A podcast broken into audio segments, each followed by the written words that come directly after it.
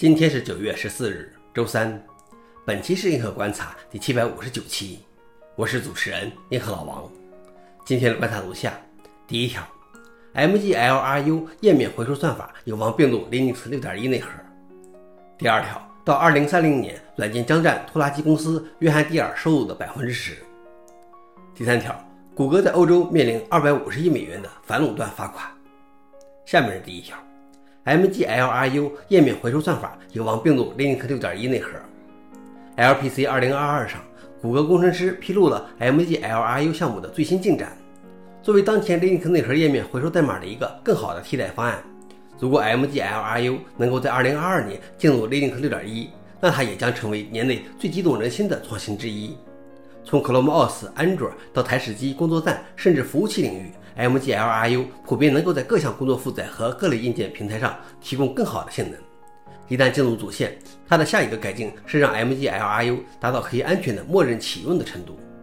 消息来源 f o r e n i x 老王点评：在这次 LPC 大会上，谷歌宣讲了好几个重量级的技术进展。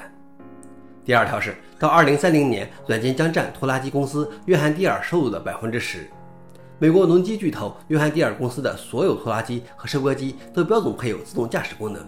该公司现在计划在几年内将150万台机器和5亿英亩的土地连接到其运营中心，并将之前销售的没有自动驾驶功能的拖拉机升级自动驾驶功能。尽管农民已经为运营成本如化肥和燃料而苦苦挣扎，但该公司希望为运营其越来越智能的车辆出售软件订阅。分析师估计，农用软件的平均毛利率为百分之八十五。而设备销售的毛利率为百分之二十五。消息来源：Register。老王点评：软件和硬件哪个更重要？